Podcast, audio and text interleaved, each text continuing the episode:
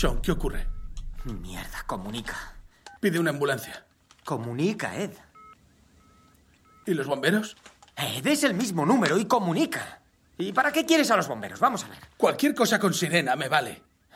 ¿Siguen ahí fuera?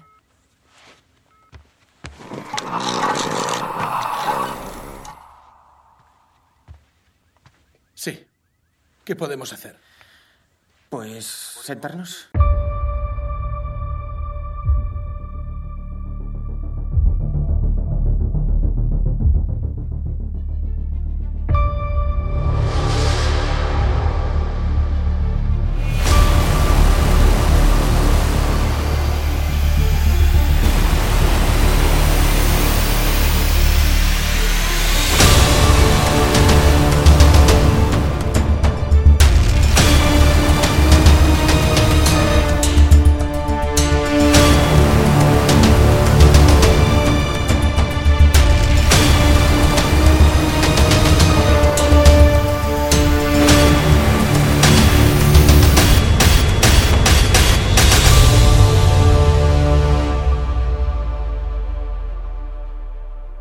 Hola a todos y bienvenidos a El Cine Nunca Muere, tu podcast de cine.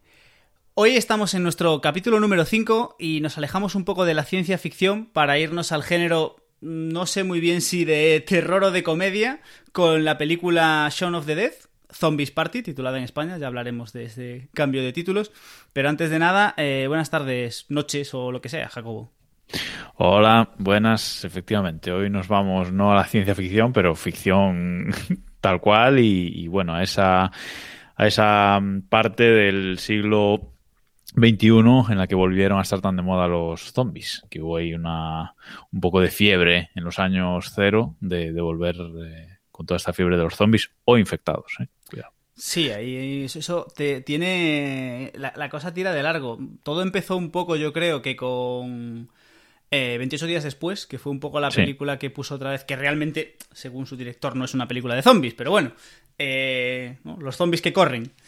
Pero sí, sí, que es cierto que se puso de moda y sigue habiendo ese, ese regustillo, yo creo. Se ha, para, se ha bajado, no estamos en ese momento, pero sí que el, el, hubo un momento en el que el género zombie estaba totalmente denostado y bueno, acaban de estrenar este año en Netflix Army of the Dead, que al final el, sigue habiendo ahí un. Sí, sigue habiendo ese pozo. Sigue sí, habiendo sí. ese pozo.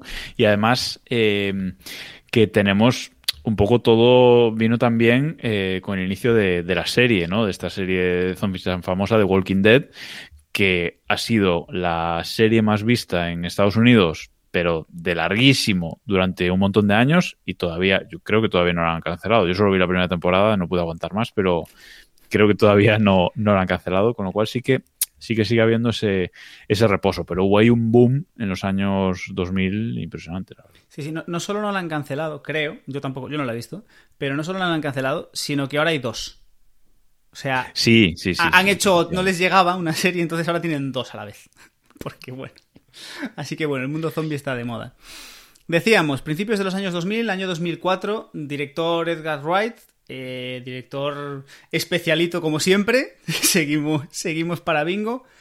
Te dejo que nos cuentes algo porque mi, mi, historia con Edward Wright es que sé que fue que básicamente Marvel le dio puerta para... Es, fue el culpable de que Marvel hiciese Ant-Man y Marvel le dio puerta en mitad de la producción por desavenencias creativas, pero... A ver, es que eh, Edward Wright es un director súper peculiar. Es decir, eh, es un director que tiene un, estilo propio, eh, que tú ves una película suya y sabes que es suya, o sea, no puede ser de, nadie más. Y ahora comentaremos eh, algunos aspectos de esto en, hablando de Zombies Party.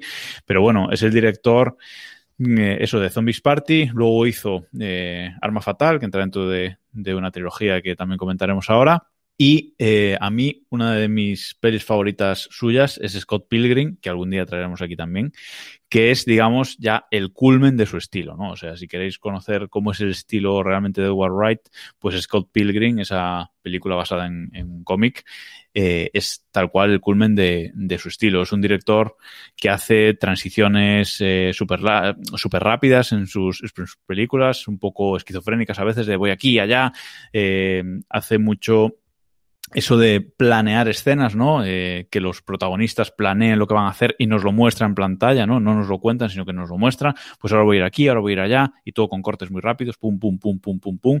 Voy a hacer esto, voy a hacer lo otro, y después resulta que, que la realidad o lo que acaban haciendo no se parece en nada a lo que planearon, ¿no? Eso o, poco, eso es muy del estilo de, de Edward Wright, eh, y yo creo que por eso no encajó, eh, no encajó para nada en, en Marvel, ¿no? Porque Marvel, sobre todo con el MCU, pues eh, tienen un, estilo pues eh, muy marcado de cómo quieren eh, contar las cosas y aunque hay películas pues un poco diferentes, pues Guardianes de la Galaxia quizás la primera sea un poco así la que más rompió el molde, ¿no? Pero eh, yo creo que no, no cuadraba, no les cuadraba nada bien este, este estilo de, de Edward Wright en, en vamos, en. Sin embargo, sí que se quedó un pozo, porque de hecho eh, estábamos hablando del tema de las de los planes y contar los planes y me, lo primero que me venía a la cabeza era estas, las escenas de en Ant-Man precisamente del personaje de Michael Peña contando también pues toda la, una historia de, de qué le pasó y cómo se va y lo mismo que vemos en esta película, ¿no? cómo, cómo eh, él te está narrando toda la historia y tú estás viendo todo lo que estaba pasando a la vez, en plan pa pa pa pa pa. Sí, a ver, al final eh, él fue el que escribió el, el, guion, el primer guion de esa película, ¿no? Entonces, evidentemente, algo, algo sí que queda, y, y, efectivamente, sí que se, sí que se nota en esa, en esa película, en Ant-Man, que, que, tiene parte de, de, su esencia, ¿no? No lo pudieron borrar del todo. Pero bueno, lo decíamos, año 2004, eh, un reparto en aquel momento, y seguramente incluso ahora, de, con, sin grandes nombres, destaca el protagonista, Simon Pegg, que, bueno, actor conocido, el típico actor que no ha protagonizado mucho, pero que aparece por todos los lados, ¿no? Yo personalmente lo recuerdo recientemente por la, por la serie Good Omens de, de Amazon Prime, serie maravillosa que recomiendo a todo el mundo. No la he visto, la verdad. No... Pues estás tardando. Eh, vale. Y bueno, lo hemos visto en Misión Imposible, lo hemos visto en pues, un montón de películas. Y ya de ahí salto a un cameo que. ¿Sabes a mí... que ¿Sí? antes, de, antes de seguir, sabes que Simon Pegg eh, y, y, Edward Wright son súper amigos, o sea, son, son muy amigos y es un poquito lo que veníamos hablando en capítulos anteriores de esa relación eh, también con de DiCaprio, ¿no? de DiCaprio con Tarantino, por ejemplo, ¿no? Eh, esta relación que se ha ido forjando. También Edward Wright, eh, siempre que, que hace una película siempre intenta meter a, a Simon Pegg en, en, ellas, ¿no?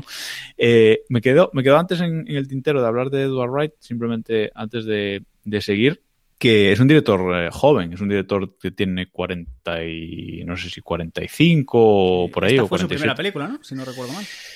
Creo. Eh, Zombies Party, sí, fue la primera, fue su primera película en plan eh, seria, o sea, fue la primera película eh, seria porque antes había hecho pues eh, cortos, había hecho algunas algunas series de, de televisión, etcétera, pero su, su primera sí película serie había hecho algún corto tal, pero sí que fue sí que fue Zombies Party.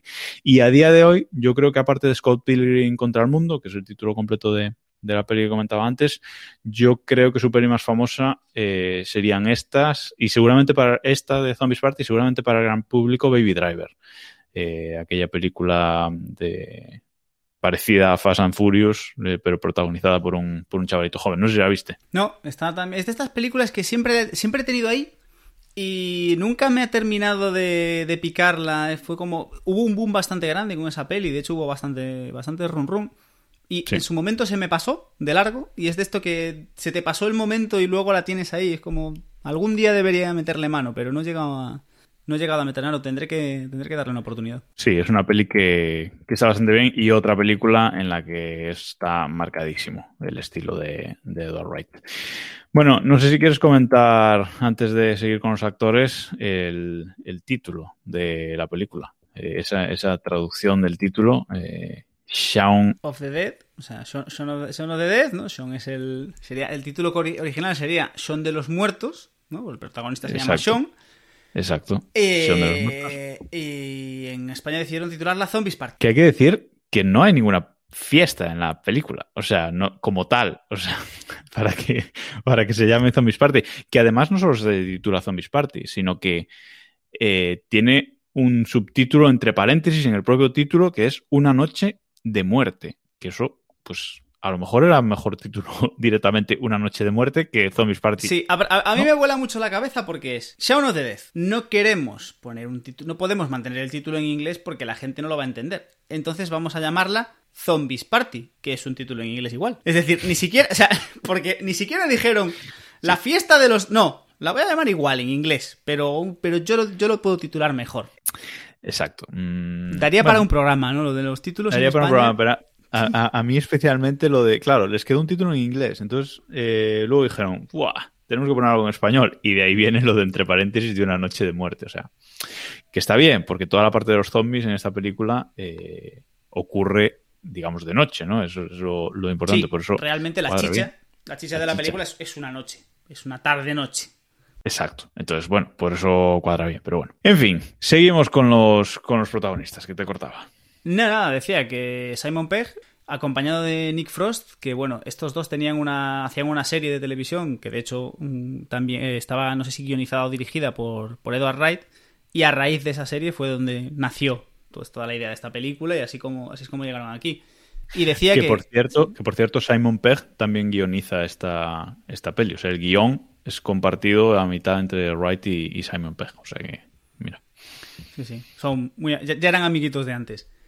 Y decía que a mí el nombre, más allá de eso, hay un montón de, de nombres en el de protagonistas que a mí personalmente no me. No me o sea, no, no- no hay ningún nombre que yo diga, ah, ¿qué tal? Salvo Martin Freeman, que aparece, lo estábamos comentando antes de empezar a grabar, aproximadamente 30 segundos en la película O incluso menos. o incluso menos. eh, llegaremos al momento en el que se hable de Martin Freeman, pero que es muy loco. Y aparte, ese- momento, no recuerdo si en ese momento ya habían estrenado Sherlock. Juraría que no. Pero probablemente es uno de estos casos en los que pues, Martin Freeman era, era un actor random como todos los demás de la película. Pero claro, han pasado casi 20 años y ahora Martin Freeman es un actor súper reconocido, que todos le ponemos cara, ha salido en Sherlock, ha salido en películas de Marvel, ha salido en El Hobbit, ha hecho un montón de cosas y de repente te lo encuentras aquí en un, eso, en un papel que no tiene ni frase, creo. O sea, por ahí, de relleno, y es como, ¿qué coño hace Martin Freeman aquí? Creo que, creo que algo sí que, sí que dice, ¿eh? O sea, creo que dice una frase o, algo ser. así. Puede ser. Estaba, pero-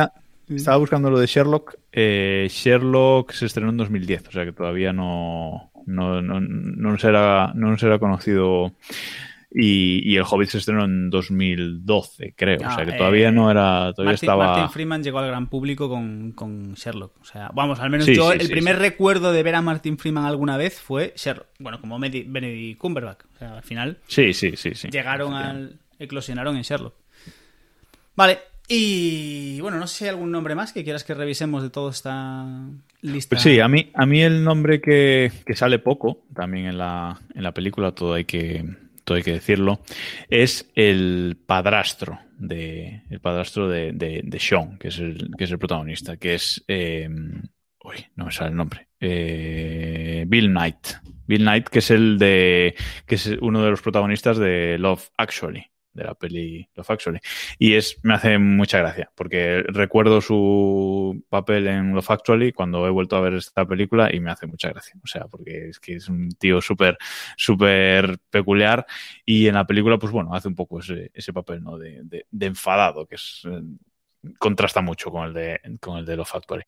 Y también me gustaría destacar a Rafe, es que no sé cómo se pronuncia, Rafe Spal, no sé cómo se pronuncia, que es, eh, que es Noel, que es uno de los empleados de la tienda en la que trabaja, en la que trabaja Sean, eh, que interpreta a un chaval de 17 años. Y este actor eh, estaba ahí bastante gordo, estaba con los granos de la adolescencia total en esta película y me hace gracia porque yo ahora lo estoy viendo en la serie Ciclos de, de Apple TV Plus, que es que hace papel que de un, de un tío en una pareja súper amable, que quiere formar una familia, tal. Entonces me ha contrastado tanto que me ha chocado muchísimo. De hecho, cuando lo vi, no, no, cuando volví a ver la peli, no, no, no daba procesado que fuera, que fuera él, ¿no? Pero bueno, es un poco el, hace un poco el papel de, de niño cabrón, de empleado cabrón que vacila al, al jefe. sí, adolescente imbécil, un poco lo Exacto, exacto. Y Me ha, me ha hecho bastante gracia ese, ese contraste, la verdad. Pues nada, vamos con un pequeño resumen de la, como siempre, de la, de la película y luego nos metemos un poco más en materia con, a comentar que hay bastante chicha Hay bastante chicha. Pues dale. Bienvenidos todos a Zombieland. Ah, no, espera, no. Esto no. Esto es otra cosa. Vale. Bueno, año 2004. Sean, un tío de 29 años que aparenta 40 y se comporta como si tuviese 18, está a punto de enfrentarse al que seguramente sea el peor día de toda su vida. La vida de Sean es de lo más tranquila. Trabaja como dependiente de una tienda de electrodomésticos en un puesto digno del mejor adolescente fumeta, vive con dos de sus amigos que obviamente no se soportan entre ellos y tiene una relación de mierda con su novia Liz, relación que Sean parece empeñado en dinamitar aún más desde el minuto 1 de esta película. Y es precisamente en el minuto 1 donde todo empieza a derrumbarse para nuestro protagonista, con una en la que Liz, ayudada por dos amigos raritos que ya luego hablaremos de ellos, le reclama que lo único que hacen es ir a beber al Winchester. Supongo que podréis haber adivinado, es el típico puff inglés que es prácticamente un personaje más dentro de la película. El caso es que Sean, a la desesperada y acojonado por perderla, acaba comprometiéndose a llevarla a cenar a un restaurante súper chulo para celebrar su aniversario, que fue hace una semana. Ya, un novio lo que es de lujo. Lo único que tenía que hacer Sean al día siguiente era llamar y reservar el restaurante, pero el sueño y la resaca son malos amigos y para cuando Sean se acuerda de su promesa, el restaurante ya está lleno y su relación herida de muerte. A pesar de los esfuerzos de Sean por recuperar a Liz, que consisten básicamente en ir a su casa a dar pena, pelearse con sus amigos raritos, prometerle mil cosas que hasta nosotros sabemos que no va a cumplir e intentar reconquistarla regalándole un ramo de flores que había comprado para darle a su madre, pues la cosa no sale bien y Sean está ya oficialmente soltero. Y después de toda esta movida vamos a lo importante. Llevamos casi media hora de película viendo cómo la vida de Sean se desmorona. Bueno, a ver, desmorona, la vida era una mierda ya de, de entrada, pero bueno, se ha ido un poquito más a se ha ido un poquito más a tomar por saco. Pero el caso es que llega el momento de los zombies. Durante todo el tiempo, hasta este punto, nos han ido dejando caer pequeños, bueno, pequeños o grandes guiños de que algo se está cociendo. Hay algún tipo de virus, vemos referencias al tema zombie y al final algo se está calentando. Y la mañana siguiente a la ruptura entre Sean y Liz, la cosa ya estalla. Sean y Ed, que es uno de sus amigos, de sus amigos con los que vive, se encuentran con una zombie en su jardín. Y tras mucho esfuerzo consiguen primero entender que es una zombie y segundo matarla. El, el caso es que en las noticias descubren que están en medio de lo que viene a ser un apocalipsis zombie. Y Sean decide que es el momento de dar un paso adelante, tomar el control y salvar a sus seres queridos. Para ello, Sean tiene un elaboradísimo plan que consiste en, punto número uno, ir a casa de su madre a salvarla. Por el camino, dejar de lado a su padrastro, al cual odia. Punto número dos, ir a casa de su exnovia, la cual no quiere ni verle, para salvarla a ella también. Punto número tres, una vez ya tiene bajo su protección a todos sus seres queridos, porque obviamente Ed lleva pegado a su culo desde que salieron por la puerta de casa, solo falta refugiarse en un lugar seguro. Y sí, el lugar seguro es, evidentemente, el Winchester, donde mejor que un pub para sobrevivir a un apocalipsis zombie. Como era de esperar, la cosa se complica bastante. Su madre le dice que sin su padrastro no va a ningún sitio, así que hay que cargar en el, con el viejo. Ya somos cuatro. De premio, al viejo le muerde un zombie según salen de la casa. Y lejos de dejarle tirado como haría cualquier hijo de vecino que sepa lo más mínimo haya visto una película de zombies, no, deciden llevárselo puesto. Vamos a por Liz. Oh, sorpresa. No quiere ni abrir la puerta. Hay que trepar por el edificio, entrar por la ventana y Sean consigue hacerle entender que está en peligro y la convence de que se vaya con él y con Ed a un lugar seguro. Van cinco. Pero la cosa no termina aquí, porque con Liz estaban los raritos de David y Diane, los amigos de los que hablamos antes. ¿Estás pensando lo mismo que yo? Sí, ya somos siete. Y nos vamos al pub, en un Jaguar de cinco plazas con un protozombie dentro. ¿Qué cojones podría salir mal? Pues sí, el protozombie, déjalo de proto y salimos corriendo del coche cagando leches. Tras unas cuantas carreras, alguna pelea con un zombie y encontrarnos con las versiones clónicas de los protagonistas, por fin llegamos al Winchester, donde tendrá lugar la gran batalla final. Los zombies se acercan, los protagonistas pelean entre ellos y llega el momento de que aquí casque hasta el apuntador. La primera en caer es la madre de Sean, que entre carrera y carrera recibe un poquito de cariño de zombie y está ya en fase de transformación. Pero Sean, que es un buen hijo, le vuela la cabeza antes de que su mamá se pase al lado oscuro. El segundo en caer es el tonto de David. Tras confesar su amor por Liz y su envidia de Sean, que manda cojones tener envidia de Sean, termina devorado por los zombies porque, como buen tonto, se acerca demasiado a una puerta que está abierta y fuera, pues, había zombies. Justo después de David va Diane, que a pesar de ver cómo su novio acaba de confesar que realmente está enamorado de su mejor amiga, considera que es una buena idea intentar ir a rescatarlo de los zombies abriéndose paso a patadas. Bueno, a ver, o sea, eh, realmente lo que hace es coger la pierna que se le ha caído a su novio y empezar a rearle a los zombies como si fuese un bate de béisbol. No sé si eso puntúa como patada o... El caso, solo nos quedan los tres protagonistas. Huyen hasta el almacén del Winchester, donde Ed, en un momento, en un momento heroico, totalmente indigno, tanto de la película como sobre todo de su personaje, decide sacrificarse para que su mejor amigo pueda escapar con su recién recuperada novia. Sean y Liz escapan a la calle y cuando parece que todo está perdido, llega el Deus Ex Machina de rigor. Aparece un super ejército de militares, empiezan a matar zombies y nos solucionan el final de la película en 3, 2, 1. Sean y Liz se quieren y se van a vivir juntos a casa de Sean, que despide la película dejándonos ver que su amigo Ed, ya convertido en zombie, ahora vive escondidas en el caseto que tiene en el jardín. Pues espectacular resumen de, de la peli, como siempre, por tu parte. Y mucho que, mucho que comentar, la verdad. Mucho que, mucho que indagar en esta, en esta película que, que tiene muchos, muchos guiñitos. A mí me gusta, me gusta mucho particularmente esa primera parte de, de, la peli, comentábamos antes de empezar a, grabar, ¿no? Que hay como dos, dos partes de, de, la peli, la peli se divide en te muestro el mundo normal tal y como es y la vida de mierda que tiene Sean y eh, luego la peli cambia y gira cuando aparecen los zombies ya eh, como, como plaga, digamos, y ya empieza la, la fiesta, desmembramientos, eh, etcétera. Me gusta en la primera parte eh, cómo vemos esa vida de, de mierda de Sean, como, como comentabas, ¿no? Que es eh, ese eterno adolescente que vive con dos compañeros de piso, que uno no quiere crecer, sigue siendo adolescente, y el otro es el como el responsable, ¿no? El que quiere hacer las cosas bien y quiere echar al otro. Al, sí, a, al sí. otro. Aquí, aquí, aquí, hay mucha chicha. Me gusta mucho el principio de la película, que es un principio muy, muy tarantino. La película empieza de golpe en medio de, la de una discusión que están teniendo en un bar, Sean y Liz, y en, una, en un momento muy tarantino, ¿no? Es, son dos personajes con una conversación muy que juega mucho a esa conversación y vemos como de repente se empieza a abrir, empieza a aparecer más gente en el medio de la conversación. Lo que decíamos, tenemos a David y a Diane por un lado, metiendo baza a favor de su amiga, Luego de repente aparece Ed por otro lado metiendo... O me, me, gusta mucho ese principio. Es como... Vamos muy a tope, muy arriba. Me recuerda mucho eso. Películas de Tarantino, Guy Ritchie incluso. Ese tipo de, de jugar con las conversaciones. A mí me encantan estas pelis que empiezan empezadas, ¿no? Podemos decir.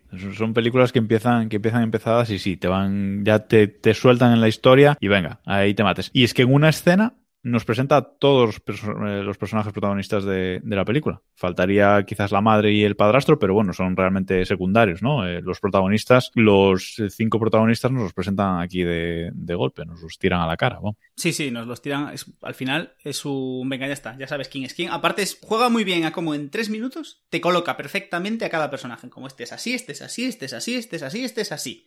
Ya está, ya sabes. Sabes dónde está todo el mundo y sabes prácticamente lo que va a pasar. Ed realmente es el compañero de piso odioso. O sea, es que es, es, es, es terrible. O sea, es terrible. O sea, no. Sí. Solo ensucia, no limpia. Eh, y luego está el tema de los pedos, ¿no? Que, que, a, que a Sean le hace mucha gracia, ¿no? Entonces dice, siempre le dice, perdona, Sean. Y dice, ¿por qué? Y entonces el otro huele, huele el pedo y se empieza a reír.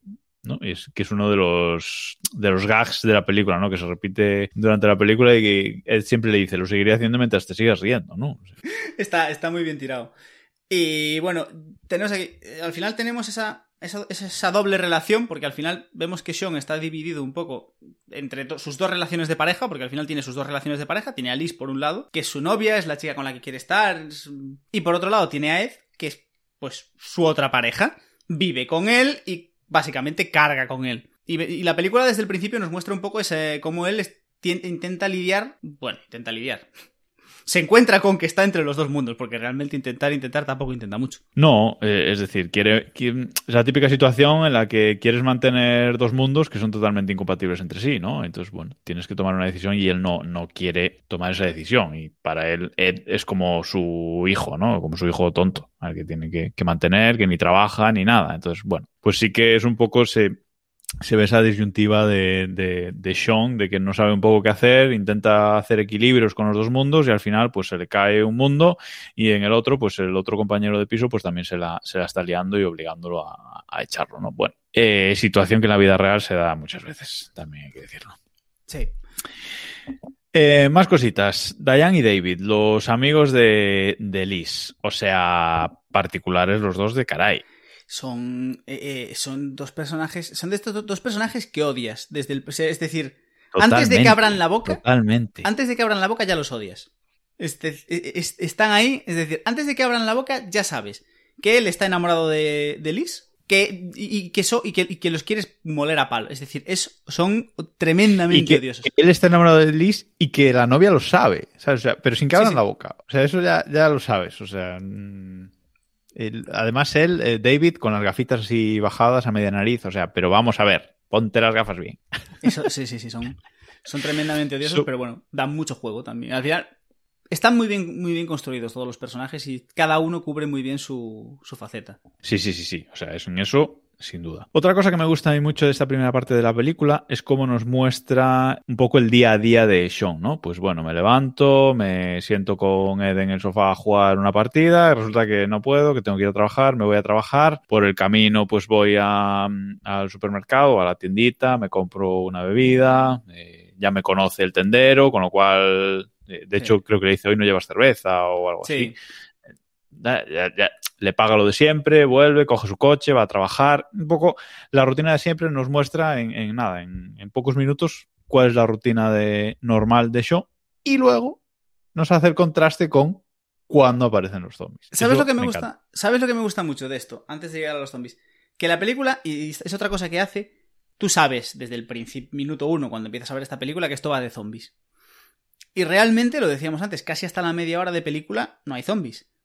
Pero Sí. están continuamente haciéndote creer que ya está ya está es decir recuerdo por ejemplo la primera escena de la mañana de Sean despertándose eh, hay una toma de los pies de Sean entrando en el salón andando Sí, sí, muy raro que, que- que está Muy hecho muy a propósito de este esto- luego llega la primera vez que va al supermercado llega coge va a pagar no está el tendero ve unas noticias de que si hay un virus que no sé qué no sé cuánto hay un giro de cámara con un sonido terrorífico y aparece el tendero como si tal cosa. Y juega mucho a que ya viene que ya no que ya viene que no.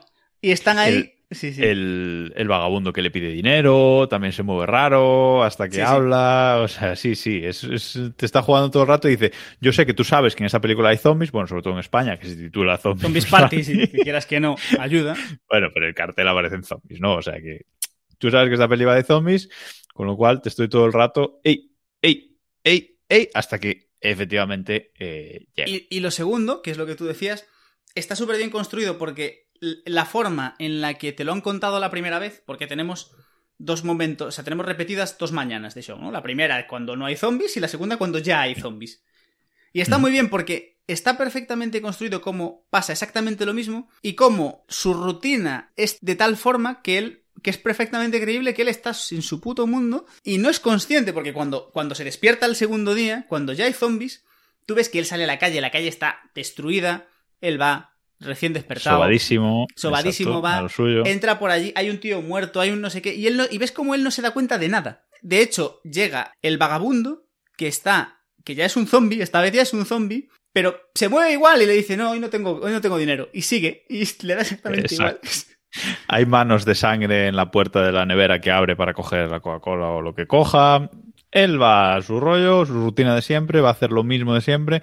Nadie se lo ha impedido, nadie le ha saltado al cuello, con lo cual mm, sigue como si, como si nada y, bueno, es un poco esa dualidad de escenas que la verdad es que está, está muy bien. Quiero hacer aquí un aparte antes de seguir, eh, porque ¿qué son esta película? ¿Son zombies o son infectados? Porque recordemos que los zombies se mueven como, como zombies, como el clásico zombie, ¿no? Se mueven lento, eh, se mueven por instinto, van a buscar gente, gente viva para, para morderla y con el mordisco los infectan, etcétera. Pero en las noticias, que es ese trasfondo que todo el rato nos está dando desde el principio de la peli, siempre se habla de una infección. Claro, pero para empezar, no, tenemos- a ver, para mí son zombies. Todo el comportamiento que tienen es el comportamiento. Aparte es que es el comportamiento del zombie clásico. Se habla de que existe una infección, pero realmente tú no, no llegas a saber si se, ha- si se trata de una infección realmente que ha habido una infección, pues por ejemplo como en Guerra Mundial Z, que hay una infección, que hay un virus que se, se propaga y la lía parda, o si lo que ocurre es que han empezado a aparecer y la gente se cree que, que es un virus. El origen yo no lo sé de dónde sale, pero esos son zombies. Es decir, se mueven como zombies, se comportan como zombies, se mueren como zombies y se transmite como se transmite. Es decir, son zombies. Sí, a ver, yo, yo estoy de acuerdo, ¿eh? yo, para mí también son zombies, pero lo digo porque me parece un guiño genial y espectacular a la peli que tú mencionabas antes, que es 28 días después, que no eran zombies, eran infectados, y es una peli que sale dos años antes, sale en 2002, y, hubo, no polémica, no es polémica, pero sí debate con ese tema de son zombies, son infectados, no sé qué, y me parece espectacular que metan ese guiño aquí, que Edward Wright y Sean Penn metan ese guiño en esta, en esta peli, por eso simplemente lo, lo comentaba. A ¿vale? ver, yo creo que a día de hoy, todas, o prácticamente todas las películas de zombies que yo recuerdo, recientes, si te vas al estricto, no estás hablando de zombies, estás hablando de infectados, porque realmente a día de hoy el argumento es que de repente le dio un aire a la luna y la gente empezó a salir a levantarse los muertos porque sí, Sí. es muy difícil de sostener. Entonces siempre juegan con ese, con ese mm, componente de virus, de enfermedad, de algo que te convierte en zombie, pero... Sí, que el, pri- que el primero puede ser infectado, ¿no? Pero Mm. luego, pues que sí, sí, está claro. Bueno, seguimos. Quería hacer simplemente esa parte, esa parte aquí. ¿Cuándo se dan cuenta ellos por primera vez que hay zombies? Cuando aparece la chica en el jardín. Que esto es buenísimo. un rato después de que apareciera la chica en el jardín. Bueno, efectivamente, un rato. Cu- Cuando la chica en el jardín es atravesada por Sí. un palo de. Ahí, ahí empiezan a sospechar. Ahí ves Sí. que tú ves que ellos empiezan a sospechar algo. Esa escena es maravillosa. Porque, bueno, des- Sobre todo el lanzamiento de vinilos. O sea, a mí esa parte me, me escaralla. O sea, me el- escaralla. sí. Es ese, es- esos son los, los típicos toques de, dire- de- de genio, de director, de guionista. Que, bueno, aparece una chica eh, en el jardín, van a echarle la bronca, de repente es una zombie. Primero se, se abalanza sobre Sean, Sean cree que lo que quiere es montárselo con él y, y tarda un rato en darse cuenta de que no, que lo que quiere es comérselo. Y entonces, bueno, empiezan a pelear con ella, la empujan, la tía se cae encima de un poste de una sombrilla. Sí, donde se colocaría una sombrilla. sí. Sí. Y se levanta, vemos un plano maravilloso atravesando el agujero entero y ahí es cuando ellos empiezan a procesar que algo raro hay con la chiquilla. Y antes, justo antes, habían escuchado en la televisión que para matar a estos zombies hay que eh, cortarles la cabeza o, bueno, destrozársela, ¿no? Eh, que es un poco esta noticia que da el, que da el periodista este Jeremy Thompson, ¿no? Que hace de él mismo en esta, en esta película realmente, ¿no? Hace, Sí. sale dando las noticias y está, está muy bien. Entonces, bueno, ellos eh, se acuerdan de eso y empiezan a sacar vinilos para no sé qué, o sea, intentar cortarles la cabeza a distancia, ¿no? Pero Su bueno, idea- pues su, su idea yo creo que es esa, ¿no? Es vamos a cortar, o sea, el vinilo corta, vamos a cortarle la cabeza. Da igual. Lo importante es que ellos sacan la caja de vinilos y empiezan a tirarle vinilos. Pero ahí está la gracia. Ed coge los vinilos y empieza a pasarle vinilos a Sean y empiezan a discutir sobre qué vinilos son dignos. Algunos son ediciones limitadas. Espera, ¿cuál era ese? Ah, creo que Blue Monday. Tío, era la versión maxi single. Ah, venga ya. Ah, Purple Rain. No, Sign of the Times. se te ocurra. La banda de Batman. tíralo. A ver, Dire Straits. Fuera. ¡Oh! Ah, The Stone Roses. Eh, no, Second Coming. a mí me gusta. Ah, Sade. Es de Liz. Sí, pero te ha dejado. ¡Oh! A la mierda, me voy al cover título. O sea, te da igual romperlos este como este nombre. Este no, que este me gusta. En, que- en una situación de vida o muerte, pues bueno, se ponen a decidir qué vinilos tiran y qué no. Otro, otro guiñito, otro guiñito muy bueno, la verdad. O sea, me... Sí, sí, buenísimo. es maravilloso. Bueno, se deshacen de esos, de esos zombies. Hay una cosa recurrente en la peli desde el principio también, que es que Ed siempre deja la puerta de casa abierta. Y aquí, por fin, en esta, en esta escena, después de encerrarse en casa, eh, habiendo dejado atrás a estos dos zombies que tenían en el jardín, pues les entra uno por la puerta, evidentemente, porque la puerta está abierta, ¿no? Y es un poco pues ese, ese guiño que hacen a todos los que nos venían eh, contando de atrás. En este punto, pues pasa una de las cosas que comentábamos al principio que, que me gusta mucho, que es esto que hace Edward Wright de, vale, el protagonista va a planear cómo va a hacer las cosas, pero yo te lo voy a mostrar por pantalla. Te voy a mostrar varias versiones de lo que el personaje está pensando que va a hacer, ¿no? Entonces aquí es cuando empiezan. Bueno, cogemos el coche, vamos a casa de vamos a casa de mi madre, cogemos a mi madre, luego vamos a casa de a casa de Liz, cogemos a Liz, nos vamos a no sé dónde, no, empiezan a planear y él le empieza a poner trabitas, no, no, sí. pero esto, no. Está, no, no, es maravilloso. aparte está muy bien. Lo, lo que mola es eso. Es que. Porque te podrían haber contado la historia, sin más. El, "Va, vamos a hacer esto, esto, y te ponen el plano. Y bueno, este es un, es, un, es un juego. Pero lo que mola es como te ponen toda la historia, según la están contando. Y al terminar él le dice, ya, pero es que. Va a estar en casa de tu madre tu padrastro. Y él vuelve a empezar. No, vale, lo hacemos, lo hacemos distinto. Vamos allí y hacemos no sé qué. Y, y hacen varias iteraciones hasta que consiguen el. Vale, este plan nos gusta. Exacto. Y si, también le dice, ¿y si Liz no quiere, no quiere bajar? No sé qué. Mm, vale, eh, entonces subo por la ventana, no sé qué, tal. Bueno. Eh, a mí esa parte me, me gusta mucho y, es- y en esta peli creo recordar que solo lo hacen en ese momento, esto de, de planear, de hacer planes, porque Edward Wright en otras de sus películas lo hace, lo hace muchas veces. A mí es un recurso que, que me gusta bastante, aunque bueno, sobre explotarlo tampoco, pero mm, un par de veces por película, la verdad es que a mí me, a mí me gusta. Más cositas. Eh, finalmente deciden hacer ese plan y hacen el plan. Eh, y el plan acaba espectacularmente en el bar. O sea, sí. eh, hay, lo, que, lo que comentábamos en el resumen, ¿no? Todo sale mal, evidentemente. Llegan a casa de. Bueno, a, a mí es que me, me encanta. Llegan a casa de. Ellos cogen el coche de su compañero de, de piso, del serio, que ya es un zombie. Ah, buenísimo Bueno. lo del coche. Buenísimo lo del coche. Cogen, lo del- cogen el coche y van hasta casa de la madre de, de Sean. Sean se baja para, para ir a buscar a su madre y deja a Ed en el coche y le dice, bueno, quédate aquí, espera. Bueno, Sean va, discute con su madre, acaba aceptando que se tiene que llevar a su padrastro, no sé qué, no sé cuánto. Pero había un jaguar por ahí. Había un jaguar, sí, es verdad. Había, al llegar, Ed ve que el padre, padrastro de Sean, tiene un jaguar. Y claro, él quiere conducir el jaguar. Sean le dice que no, que se deje de historias, que no sé qué. Sean entra y cuando sale, el coche en el que habían llegado está estrellado enfrente de la casa. Inservible. Se rompió. Se rompió. Hay que coger el otro. Se rompió, hay que coger el jaguar.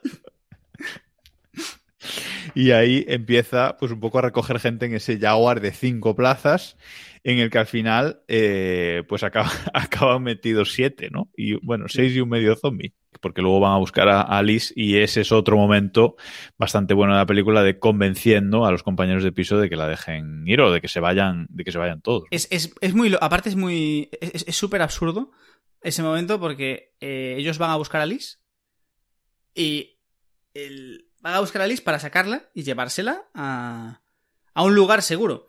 Liz vive en un edificio, en un piso Alto. relativamente alto, que, que tú dices, aquí estás bien. Es decir, los zombies, como mucho, van a subir por la escalera. La escalera es fácil de cerrar.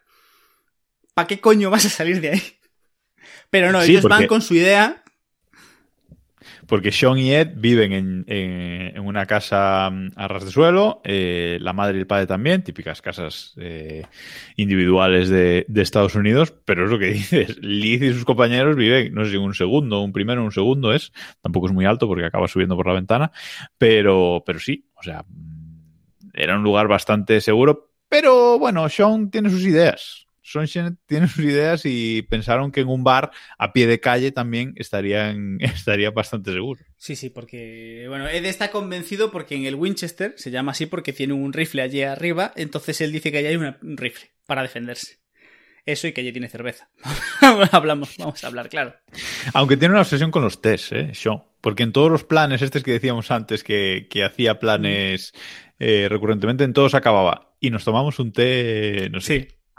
o sea que. Lo de la cerveza está bien, pero tiene una pequeña obsesión con el, Como buen con el inglés. té. A ver, la peli tiene. Antes decíamos un- dos partes. En la, en la primera parte con el tema de, de cuando no hay zombies y cuando sí hay zombies. Pero yo creo que realmente podemos dividirla. Se puede dividir en tres, ¿no? Eh, que sería, bueno, eh, el, típico eh, introducción, nudo, desenlace, ¿no? Eh, y en esta peli yo creo que está bastante bien dividido. Esa primera parte hasta que aparecen los zombies, la parte en la que empiezan a luchar con los zombies y hasta que llegan al, al bar, ¿no? Hasta que llegan ahí, yo creo que es una parte, pues eso, un poco más de aventurilla, ¿no? Más que, de- más que peli de, de zombies, de escapar, de, me comen. Más de aventurilla, ¿no? Lo que decíamos, presentación, nudo, desenlace. Tal cual. Esa sí es la presentación. Te, plantean a los personajes, ocurre algo que rompe toda la trama, tienes el nudo en el que pasan cosas, que es todo este viaje, son intentando recuperarla, y el desenlace ya en el Winchester, cuando se lía ya la tremendísima mundial. Y antes de llegar al Winchester, yo quiero comentar, aunque sea de pasada, porque ha sido una de las cosas más tontas, pero que me han hecho muchísima gracia de la película, el momento en el que se encuentran con sus dobles. Sean, Ivonne, ¿cómo va eso? ah, tirandillo. Hola, Liz. ¿Cuánto tiempo, eh? Hola, Ivonne. Em, este es mi novio, Declan. Em, mis amigos Mark y Maggie. Mi madre. em, y mi Tom. Hola. Estos son Sean y Liz, su novia. Ya no es su novia. ¿De verdad? Sí. Qué lástima. Bueno, tenemos que irnos. ¿Tenéis algún refugio? Sí, sí, el Winchester. Es decir, hay un personaje, Ahí está, ahí hay un personaje en la, que aparece antes en la película, que es amiga de Sean, que es su- la versión femenina de Sean. Que de hecho yo la- cuando empecé a ver la película yo pensé que Sean iba a acabar, que ellos iban a acabar juntos, porque parece que tiene sentido. Aparte tú la ves a ella y es como la misma persona desganada que le da... Es igual que Sean. Como, eh, vivir por vivir. Y cuando van de camino al Winchester, se la encuentran. Ellos van, a van caminando por los típicos patios detrás de las casas eh, de Reino Unido, ¿no? Y demás. Y están Es verdad, caminando en fila dije, india. dije- dije Estados Unidos antes. Sí, está están está, en, están Londres. está Sí, en Londres. está en da igual, nos entendemos. Y van andando en fila india y de repente de frente llega Ivonne, creo que se llama. Ivonne, Ivonne, sí. Ivonne. Y viene con su séquito. Se saludan. Hola, ¿qué tal? ¿A dónde vas? Vamos al Winchester. Ah, muy bien. Cada uno sigue por su lado. El mundo se está acabando, pero nos da igual. Y vemos cómo van, a- según van avanzando, vemos como el séquito que tiene ella es lo mismo, pero al revés. Es decir, tiene a su novio, que es Martin Freeman, eh, se- se- y se van cruzando y saludando. Luego tiene al amigo y la amiga raritos. Y por último tiene al amigo grande gordo, que sería.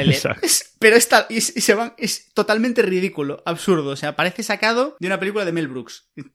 Yo- sí, es que tienes momentos, o sea, tienes momentos de humor absurdo. Yo entiendo que esta película eh, no a todo el mundo le haga gracia, porque es un humor particular, tiene muchos momentos de humor inglés, eh, eso. Está, está ambientada en, eh, en Londres y tiene muchos momentos de, humor inglés y, y muchas cositas absurdas. Por ejemplo, este momento que dices de que se encuentran, aparte de ser absurdo por, por eso, por, porque son eh, reflejos, ¿no? Un equipo del otro, que no se vayan juntos. No tiene sentido. Es que no tiene sentido. O sea, unos van, pa- además, unos van para un lado y otros van para el otro de los que vienen los otros que vienen escapando. O sea, no tiene sentido. ¿Y de dónde va? Y de Winchester. Vale, vale. Es, es que, es que aparte es, es totalmente ridículo por eso. Se saludan.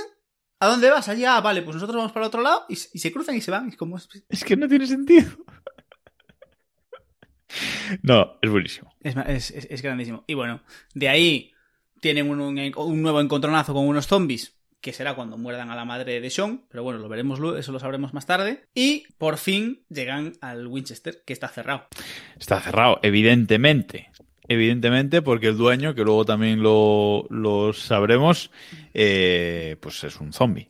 Entonces está cerrado y no saben cómo entrar. Sean dice que hay una puerta por detrás eh, por la que se puede entrar. Pero bueno, David, que es un desquiciado de la vida, decide romper una ventana y entrar por la ventana. Vale, genial. O sea, un sitio que era seguro, que estaba cerrado, pues ahora ha roto una ventana para que entren los zombies y entre todo el mundo por ahí. Vale, aquí hay, Perfecto. hay un par de conceptos de los zombies que son un poco locos. Un poco. Esto es así porque yo quiero. El primero es el concepto de para, para acercarse. Cuando ellos llegan al Winchester, hay zombies por allí paseando. Entonces su razonamiento es: andamos como ellos y no se van a dar cuenta de que estamos vivos. Yo, o sea, mm, el concepto no lo entendí. Porque los zombies, en teoría, la- vamos, lo, la teoría clásica de los zombies, sí, canónica, sí, que no me salía la, la palabra, es como que los zombies, eh, pues te huelen, ¿no? Que huelen a las personas, que huelen diferente, ¿no? Por un zombie supone que está muerto, tiene un olor particular, y que huelen a las personas vivas, Sí. porque tienen su, su olor particular. Eso aquí Edward Wright mm, dijo, no me cuadra. No me cuadra, No voy no a me hacer- interesa. No me Sí, interesa, no me eso no me interesa. Entonces, aquí la historia es un poco. O sea, lo que te dan. en- es que es muy raro porque los zombies son tontos. O sea, ellos. Es decir, los zombies en esta película Sí, Son instintivos, vamos. mayormente no- tontos. Pero. te- o sea, él te da a entender que los zombies sí procesan. porque no solo es el tema de andamos como zombies, entonces somos zombies, sino que lo siguiente es cuando este hombre, el tonto David, rompe la ventana, le increpan y le dicen. Tú eres tonto, ahora nos van a ver entrar y van a saber que tienen que ir detrás nuestra. Que es como. eh, No, y hay, ma- y hay más cosas. O sea, es, le dicen eso, le protestan por el ruido, ¿vale? Hay un momento que también se protesta por porque no hagáis ruido, que viene. Y hay otro momento que es no encendáis las luces, que no sepan que estamos aquí. Entonces, Sí, eh, son unos zombies peculiares. Es un poco lo que nos interesa. Pero bueno, llegando a la- de hecho, llegando al Winchester hay otra escena también muy ridícula, que es cuando se ponen todos en fila. A ver, enséñame cómo haces de zombie, para ver si eres si lo haces bien. Y van uno que por yo uno. sé. que yo que yo sé. sé. Y van uno por uno haciendo, imitando a un zombie. En plan, bueno, tú bien, mm, tú regular. Que yo pensé que en ese momento eh, Ed iba a hacer el chimpancé, ¿no? Que es una cosa que destaca al principio de la película que hace muy bien el chimpancé, ¿no? Digo, bueno, va a hacer el chimpancé. Pero no, no, eh, sí, es, o sea, absurdo. Es un humor absurdo también, ¿no? Es una parte de, de ese humor de la, de la película, ¿no? Digo, bueno, vamos a andar como zombies aquí un rato para llegar al bar haciendo un poco el, el tonto. Y les funciona, ¿no? Bueno, total, eh, acaban entrando, acaban entrando en, en, ese, en ese bar y pues ahora tienen que planear qué, qué hacer, ¿no? La, el primer problema que tienen es que quieren electricidad, pero no quieren encender la luz, entonces, bueno, pues van un poco a, a... No, antes de esto, espera, espera, antes de entrar en el bar, Sean se sacrifica. Efectivamente. eso es Que no habíamos contado este tema. Sean se sacrifica antes de entrar en el bar, es, es verdad. Dice, bueno, os voy a despistar, me voy a tirar por el medio de ellos y ponerme a correr, y vosotros entrad para adentro. Que hay otra puerta. Que es que volvemos a lo de. Hay otra Que yo sé puerta. que hay otra puerta. Sí. Y esto es muy importante. Porque bueno, ellos se van, Sean se marcha, entran en el bar. Y Sean aparece al final. Porque entra por la puerta de atrás. Y aquí tenemos el guiño a lo que decíamos antes. Porque esta vez es Sean el que entra por la puerta de atrás y no la cierra. Exacto. se olvida de cerrarla en homenaje a Ed. Correcto, ahí está otro guiñito. Y de hecho se entera de que eso, de que no la, de que no la cerró bien cuando va a encender los plomos, ¿no? Para que necesitan electricidad eh, y bueno, acaba, acaba encendiendo los plomos y bueno, ven que pues tienen zombies por atrás, por la parte de delante del bar no, pero por atrás eh, sí. Y empiezan un poco a planear qué hacer, ¿no? Y aquí sí que hacen planes sin enseñarnos lo que van a hacer, nos hacen un poco un poco planes de, bueno, pues con, eh, con la escopeta, eh, encendemos cócteles Molotov con el alcohol, dicen, bueno, pero vamos a quemar todo el bar y, y cosas así, ¿no? En- Entran ya en la dinámica. En la dinámica absur- absurda eso de no eh, tienes a David peleando de que no quiere que, que quiere él lo discute todo pero nunca tiene ni pero no, no aporta nada él simplemente lo que quiere es protestarle a, a Sean Aquí en este... No digo eh, aquí es en este momento de hecho creo que es cuando David confiesa el, lo de que está enamorado de, de Liz creo recordar ¿no? Sí, aquí en, en los últimos momentos de, de tensión es aquí dentro del, del bar cuando lo confiesa y de hecho la, la novia Diane le dice que ella que lo sabe perfectamente, ¿no? Que se acercó a ella porque quería estar con Liz y bueno, se, se empieza a descubrir un poco el pastel. Aquí en este bar pasan muchas cosas. Una de las que más gracia me hizo y, y muy divertida es cuando aparece el dueño del bar, del que Ed dice que es mafioso. Eh, y se, a la vez se enciende el, el tocadiscos del bar con una canción de Queen y se ponen a pegarle con palos de con palos de billar al dueño del bar, los tres a la vez, al, al ritmo de la música de al ritmo de la música de Queen, ¿no? De, hecho le dicen a David, "Vete a apagar los plomos para apagar la máquina", ¿no? Pero no no lo consigue y están pues una escena un rato bastante bastante largo eh, al ritmo de Queen dándole palos al, al zombie del, del dueño del bar, ¿no? Bueno, a mí esa escena la verdad es que me hace bastante gracia. Es que, es que, es que hay cosas, hay muchas cosas to- totalmente locas. Ed sigue con el, con la turra de coger la, la escopeta, le arrean al. Volvemos a, a los, a los guiñitos. El tema del tocadiscos que salta solo, lo vimos dos veces ya en la película. Sí. Es decir, es cierto que todo, todo este tipo de cosas nos las han ido poniendo, ¿no? Es como el tocadiscos salta solo, te lo enseño, te lo vuelvo a enseñar, ¿te acuerdas? Ahora salta el tocadiscos y te, y te la lía parda. Sí, va plantando, va plantando muchas cosas durante, durante la peli. ¿eh? El caso es que al final, a base de, de darle de leches, eh, tunearlo, le meten con. le empiezan a dar de leches con un. con un extintor, le echan el extintor en la cara, eh, le tiran dardos, eh, le Que, le, le clavan un Sean en la cabeza.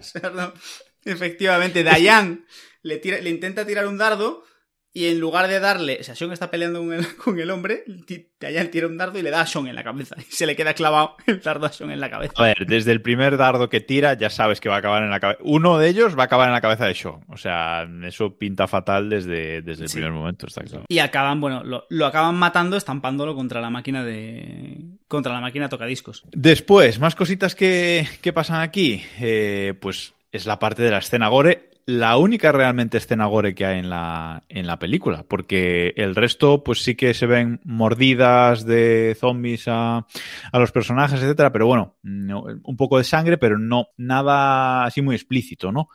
Pero en cambio aquí se sacan una escena de gore con, con la muerte de David, que cuando David efectivamente coge la escopeta, se vuelve loco por el tema de, de la madre, que quiere matar a la madre de Sean y Sean no quiere, que le maten a la madre, que está, que es un zombie ya, se vuelve loco y se quiere ir. y se acerca demasiado a la ventana y lo, y lo enganchan los zombies y lo destripan, ¿no? Lo desmiembran. Primero matan a la madre. Sí, sí, primero matan a la A madre. ver, o sea, sí, la sí. historia es eso. La, la madre llega un momento en el que confiesa que la han mordido, que tal, y se ponen a discutir si matan a la madre y quién tiene que matar a la madre. Que es también una cosa bastante. Y al final dice Sean que, que sí, que. Y se acaba cargando y se acaba cepillando a su madre. Esto, esto lo, lo comento un poco después, pero hay varios momentos eh, aquí en este final de película que te plantean dilemas morales, ¿no? Lo comentamos Sí. en, en- en nada.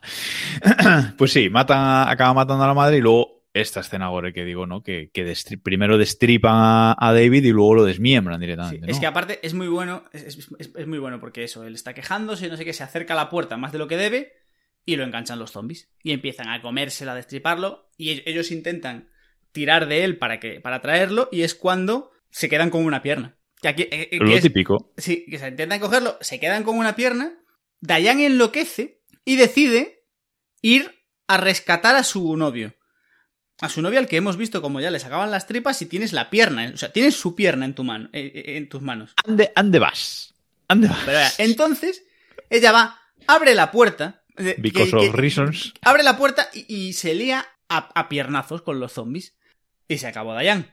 Y ya tenemos, y aquí ya, aquí ya entramos en el, en el hardcore final. Tenemos a los zombies entrando ya en el bar. Estos se lían a disparar a los zombies y no aciertan un puto tiro. Otra cosa muy graciosa de la peli, o sea, es que en- cogen en la escopeta y no aciertan un tiro. O sea, es que dan como seis o siete tiros, Sean da seis o siete tiros iniciales que no acierta ninguno. Y bueno, vale, pues oye, hay un montón de zombies, o sea, por Malo estadística, al hueco gordo, ¿sabes? Le tienes que dar, Tú pero no. dispara al medio y malo será que no Dispara al medio y alguno le das. Bueno, pues no le da Sí. ninguno. Tiran cócteles molotov, prenden fuego a la barra del... Ah, lo del cóctel molotov, pues eso no me gusta. No me gusta que lo, que lo corten, porque mm, Ed prepara un cóctel molotov, lo enciende y justo cuando lo va a tirar, lo enganchan. Me falta fuego ahí, ahí me ha faltado fuego. Es Porque que- están los zombies entrando por delante y por detrás. o Sí, sea, sí, sí. mm, El- y bueno, se refugian en el- la barra del bar, le prenden fuego a la barra del bar para que no entren los zombies, descubren, se acuerdan que hay un, un almacén abajo, debajo, ¿no? Y se meten por la trampilla, bajan, y ahí es cuando, si no me falla la memoria, muerden a Ed. Sí, a Ed lo muerde eh, el compañero de piso, este compañero de piso. eh, Sí, Pete, que aparece, que aparece por allí. Que aparece por allí, que le- eh, a, él sí, Sean le da un tiro en la, en la cara, pues lo muerden entre, entre Pete y otro, otro zombie. Lo muerden ahí.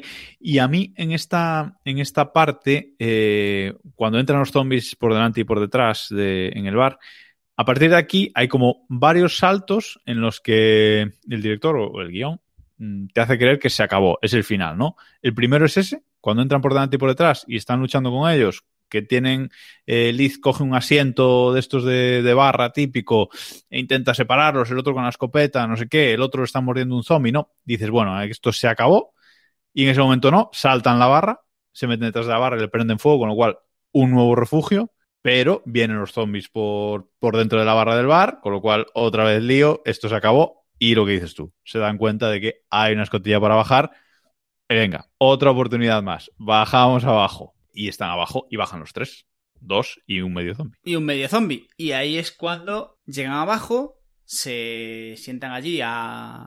Pues eso, al momento romántico, a, a aceptar que se van a morir. Y se dan cuenta que hay una salida a la calle, la salida de carga. El típico montacargas de, que da a la calle y empiezan a discutir sobre si salen, si no, y tenemos el momento de Ed sacrificándose por su amigo, ¿no? que dice que no, que él se queda aquí, que él, los def- que él aguanta y se peleará con los, se pelea con los zombies, para que ellos puedan escapar. Lo cual no tiene ningún sentido con el personaje, con lo que hemos visto del personaje de Ed. Ed, Lo, lo normal de Ed es que él fuese el primero en subirse al montacargas y que le diese una patada a Liz para que no entrase. Pues sí, bueno, le echa un pedo, que eso sí que es Sí, típico de- del personaje. Aún convirtiéndose en zombie, con lo cual, bueno, pero sí, no, no, no cuadra mucho. A ver, eh, es el típico momento heroico de, de película, ¿no? Pero, pero no cuadra mucho con, con el personaje. Así como que es un personaje súper egoísta, ¿no? Eh, y como que en ese momento, pues, eh, se da cuenta de que se acabó, ¿no? Y cambia el chip. Pero habría cuadrado más, un poco como dices tú, ¿no? Aquí en esta parte es lo que decía antes de dilemas morales, ¿no? Porque el primero que nos plantean es eso de matar a tu madre, porque ya no es tu madre, ha muerto y es un zombie. Y el segundo eh, es nos suicidamos o no, porque le quedan dos balas en, el, En el- en la escopeta y en el rifle. Hay que hablar con propiedad. y, y- y aquí también plantea, dice, vale, nos quedan dos balas, nos matamos eh, los dos, que todavía somos eh, normales, pero mátame tú a mí antes y luego te suicidas. Sí. O al revés. Y él le dice, hombre, mm, en el mismo día matar a mi madre y a mi novia, pues oye, Como pues, que. a, a mi padrastro, a mi madre, a mi novia y a mi amigo, pues como que, oye, no me apetecía, ¿no? Y ahí sí que se dan cuenta de que, pues podían, sí que podían salir, ¿no? Por, por ese montaje. Es interesante realmente, ¿no? Tanto el dilema de la, de la madre, que en el tono jocoso de la película y demás, pues te ríes y ya está, pero sí que es muy... Realmente es un... Si esto fuese una película de zombies seria, sería un momento muy de... Primero dramático y segundo de los que te dejan el run run en la cabeza, ¿no? ¿Qué haces Sí. en esa situación? Sí, porque esta película al final es una película de, de, de humor, ¿no? Un poco de terror humor que comentábamos al principio, pero bueno, es la película tiene un tono jocoso todo el rato, ¿no? Es una película para, para hacer gracia de este, de este género. Pero sí que, por eso, con, con otra música, en otra situación, Sí, la, sí. Misma, la misma escena, oye, te dejaría un poquito Es que, es que esto y es, pensativo. y es lo que decimos, tanto el tanto eso como el nos suicidamos o no, que ya es un un Sí. debate duro y el cómo lo hacemos, ¿no? El me matas tú, te mato yo, eh, quién es el primero, Yo, yo la primera vez que vi esta película pensé que acababa ahí. O sea, porque tras hacer esos saltos de refugio que comentaba antes, yo pensé que la peli iba a acabar ahí, que iba a coger Ed y los iba a matar a los dos él y ya está, y se acabó, y, y fin, ¿no? Pero, pero bueno, A ver, tiene otra vueltita de sería sería un buen final. Yo no yo no dejaría que los matase, yo cortaría a negro ahí. Cuando están. Sí, bueno, algo así. Cuando sí, están sí. discutiendo, que, se están, que están fumándose un pitillo, de hecho, también otro guiño con todas las historias de que si él había dejado de fumar y ella también y no sé qué. Y ese momento yo sería, podría ser un final y funcionaría bien, ¿no? Corto a negro y tú te imaginas lo que tú quieras. Pero no. Salen a la superficie con un hacha, vamos aquí a pelear lo que nos quede y Deus ex máquina, mm, pero total y absoluto, Brutal. sin siquiera intentar. Pero aparte, es un Deus ex máquina de estos, de los buenos, de los que ni lo intentan.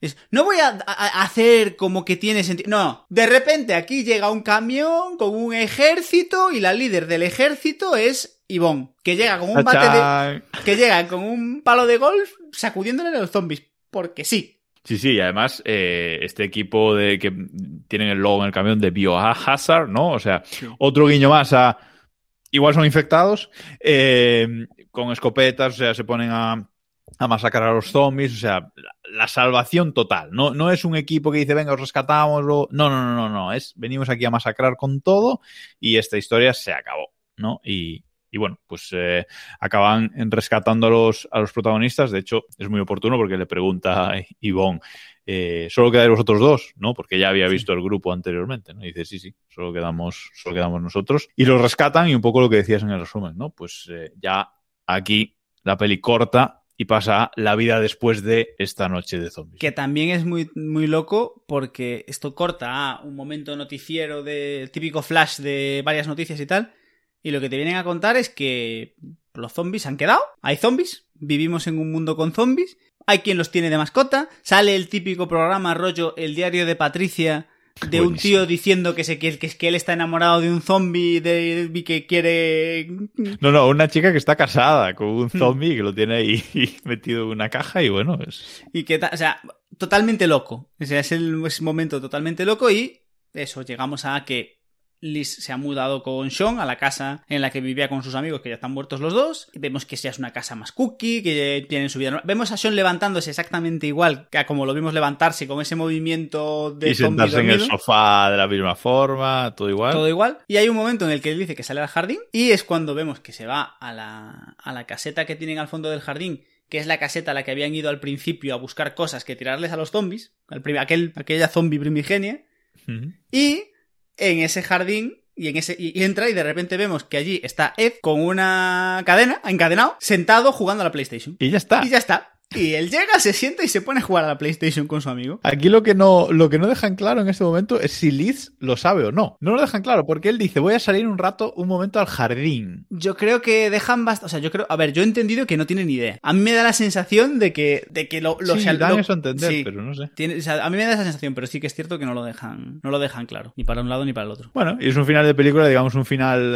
em, feliz. eh, una película que empezó con una vida de mierda de Sean súper desorganizada y tras pasar por un apocalipsis zombie, pues se le arregla la vida, ¿no? Digamos, es un poco eh, la historia de, de la película. Antes de, antes de acabar, también quería comentar en esas imágenes, en esos flash que decías antes, que se veía, pues eso, una escena del diario de Patricia y cosas así. Hay un cameo de, de Coldplay, que salen, eh, dicen, eh, Zombie Duo, creo que es que se llama. Bueno, salen como presentando a un grupo que hace, bueno, que protege los derechos de los zombies o, algo así, ¿no? Y bueno, salen dos personas ahí con camisetas que ponen Zombie Duo y son Chris Martin y, y creo que es John Backland, eh, Backland el de Coldplay. Son los dos, dos componentes de Coldplay, el cantante y otros dos componentes de Coldplay, y salen ahí. Es, ya está, no dicen nada, no tienen texto, no tienen nada, salen dos segundos en imagen. Bueno, por hacer la coña. Son, son coleguillas también de, de Edward Wright, eh, por Sí. que- Y con esto, pues terminamos la, terminamos la película, que como decíamos, es la primera de la, de la llamada trilogía del corneto. Ya me cont- o sea, yo es la única que he visto y lo primero, lo primero que te voy a decir es por qué se llama la trilogía del corneto. A ver, es una gilipollez. O sea, es una, es una tontería espectacular. Todo viene porque Edward Wright, y a lo mejor no lo cuento del, del todo bien, ¿eh? si alguien que nos escucha me equivoco en algo, que nos, lo, que nos lo diga. Pero básicamente la cosa es que Edward Wright tiene una teoría y es que él para sus resacas lo que mejor se las cura es tomarse un cono de helado. Tomarse un corneto, típico en, en, Gran Bretaña, pues eso, a los conos se le llama todo corneto, ¿no? Es como aquí al papel de aluminio se llama albal. Bueno, pues eh, un, un corneto. Eh, entonces, su teoría es esa, que para la, que para la resaca, eh, tomarse un, un helado, un corneto, es lo que mejor le va. Eh, bueno, eso lo introdujo en esta película por primera vez. Hay un momento, pues eso, que ellos están de, de resaca y se van y se compran al principio en la parte primer, en la primera parte de la película, se compran unos cornetos para resaca, ¿no? Y se los comen. Bueno, esto como que en la promoción de la película y tal, hizo mucha coña y quisieron ser listos y dijeron, vale, vamos a sacar esto mucho más a la luz, vamos a promocionar mucho esto, a ver si Corneto, la marca, conseguimos que nos patrocine, ¿vale? Entonces, en la segunda película de la trilogía del Corneto, que es Arma Fatal, titulada Arma Fatal en, en España, creo que es Hot Fuzz en Hot Food en, en, inglés, pues lo volvieron a hacer, ¿no? Volvieron a meter una coñita dentro de la película con lo de los cornetos. Y es más, ya los carteles de la película, el primer, el cartel de la primera película era rojo, que era, que es, mm, bueno, por la sangre de los zombies, ¿no? Pero es uno de los sabores de, de corneto en ese momento.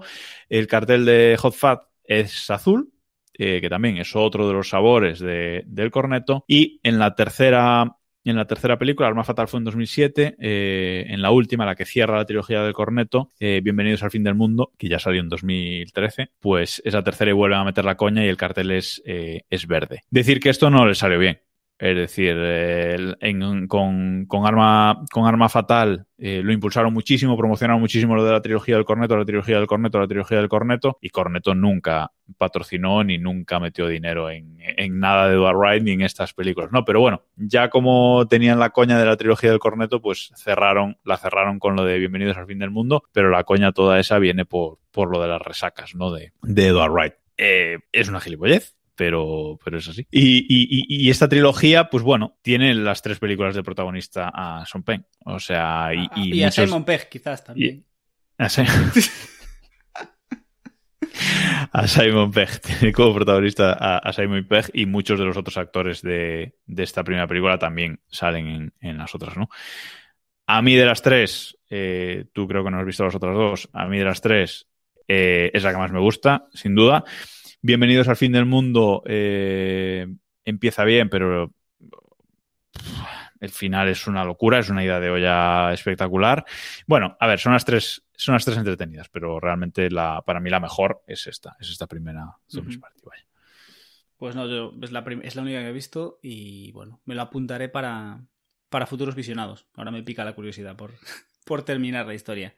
Tenemos. eh, no vamos a tocar. No, no quiero tocarlo porque es una película que quiero, que quiero traer al programa, porque es una película que, que me encanta, pero tenemos la inevitable comparativa con Zombieland. Película de 2009, mm, que básicamente es un poco lo mismo, siendo totalmente diferente, ¿no? Es la, es la idea de vamos a hacer una película de zombies para Coñita con zombies, sí.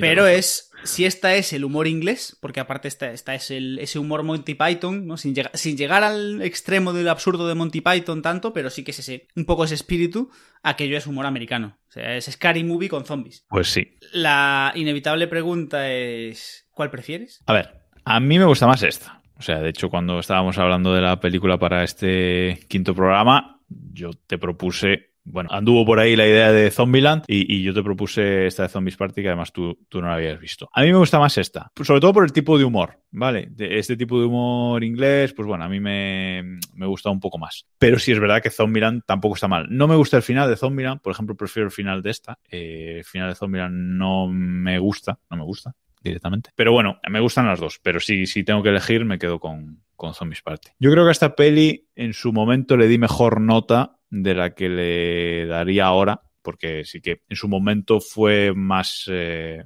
bueno, fue más rompedora, Sí. realmente. O sea, todo eran películas de zombies normales y esta pues eran zombies con coñas, ¿vale? Pero a mí yo a esta película le pongo un 7 bien. De- para mí me gusta ese nivel, vaya. A mí me gusta más Zombieland. Eh, después, después, de, después de haber visto. No la había visto, después de haberla visto, me ha gustado, pero a mí me gusta más Zombieland. Lo hablaré. no- no- lo he dicho, no quiero meterme en eso porque quiero traerla. Es una película que, que me de la que me apetece hablar, pero yo le daría, yo creo que entre el 6 y el 6,5. Para mí está bien, es entretenida, pero no. Quizás es.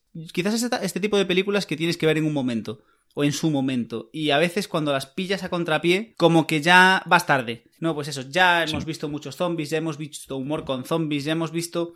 Entonces, cuando a veces al perder ese, esa pátina de la sorpresa, ¿no? Del qué leches es esto, como que... no sé. Pero bueno, yo le daría, yo creo que sí, que estaría entre el 6 y el 6,5. Recomendada de todas formas. Y ya, y lo, lo dicho, el global puede estar ahí, pero tiene momentos estelares. Es decir, tiene esos momentos que son estelares. Decir que a Zombieland la salva mucho Bill, eh, Bill Murray.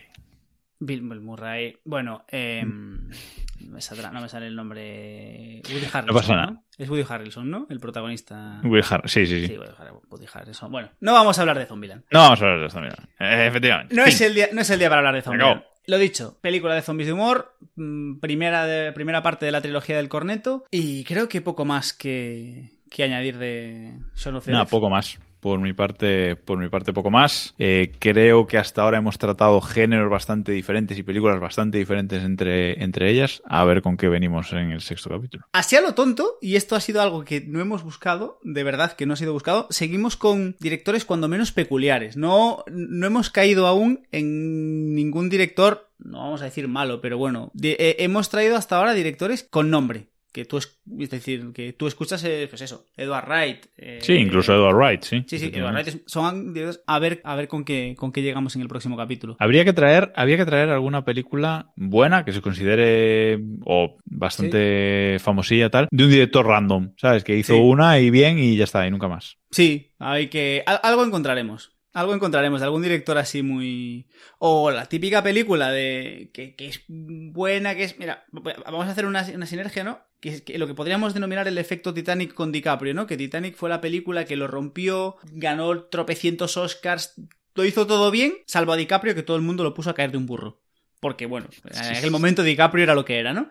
Pero es un poco eso, ¿no? La- hay que encontrar a la película que sea muy buena, que a todos nos guste, que los actores muy bien, que no sé qué, y que si le preguntas a cualquiera nadie va a tener ni pajolera idea de quién es el director. Ya no es que sea famoso, es que nadie sepa quién la dirigió. Es como, ¿qué más da? Exacto, Exacto. Pero bueno. que buscar por ahí. Bueno, fin. Sí. Y hasta aquí el programa de hoy. Ha sido un placer que. Un placer una vez más. Eh, lo que decimos siempre, podéis encontrarnos en nuestra web, elcinenuncamuere.com. Allí tenéis la pestaña de escúchanos con toda la información, nuestras redes sociales y todo lo que queráis. Prometemos que llegará el, la, clasificación de las películas. Esperemos que pronto. Estamos en ello. Antes de que comentemos 10, a ver si lo tenemos. Antes de que comentemos, antes del aniversario, ¿no? Antes de llegar al, antes de cumplir un año, esperamos tenerlo. Ahí, ahí. Y nada, poco más. Nos vemos el mes que viene, o nos escuchamos el mes que viene y veremos qué, qué película nos encontramos. Adiós. Adiós.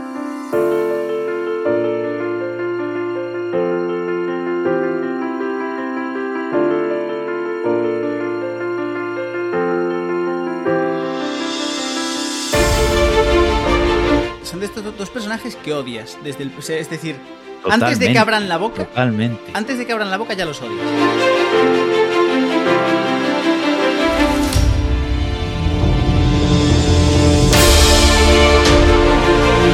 Totalmente ridículo, absurdo. O sea, parece sacado de una película de Mel Brooks.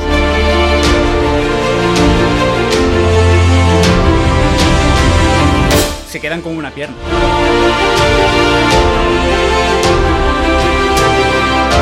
¿Qué son esta película? ¿Son zombies o son infectados?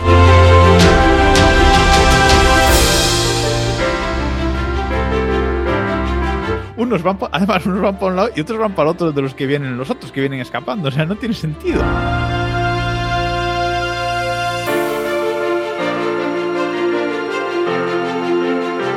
Se mueven como zombies, se comportan como zombies, se mueren como zombies. Pues sí, bueno, le echa un pedo.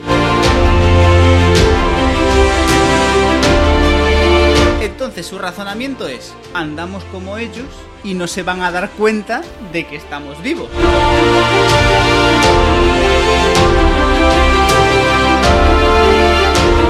Cogen en la escopeta y no aciertan un tiro.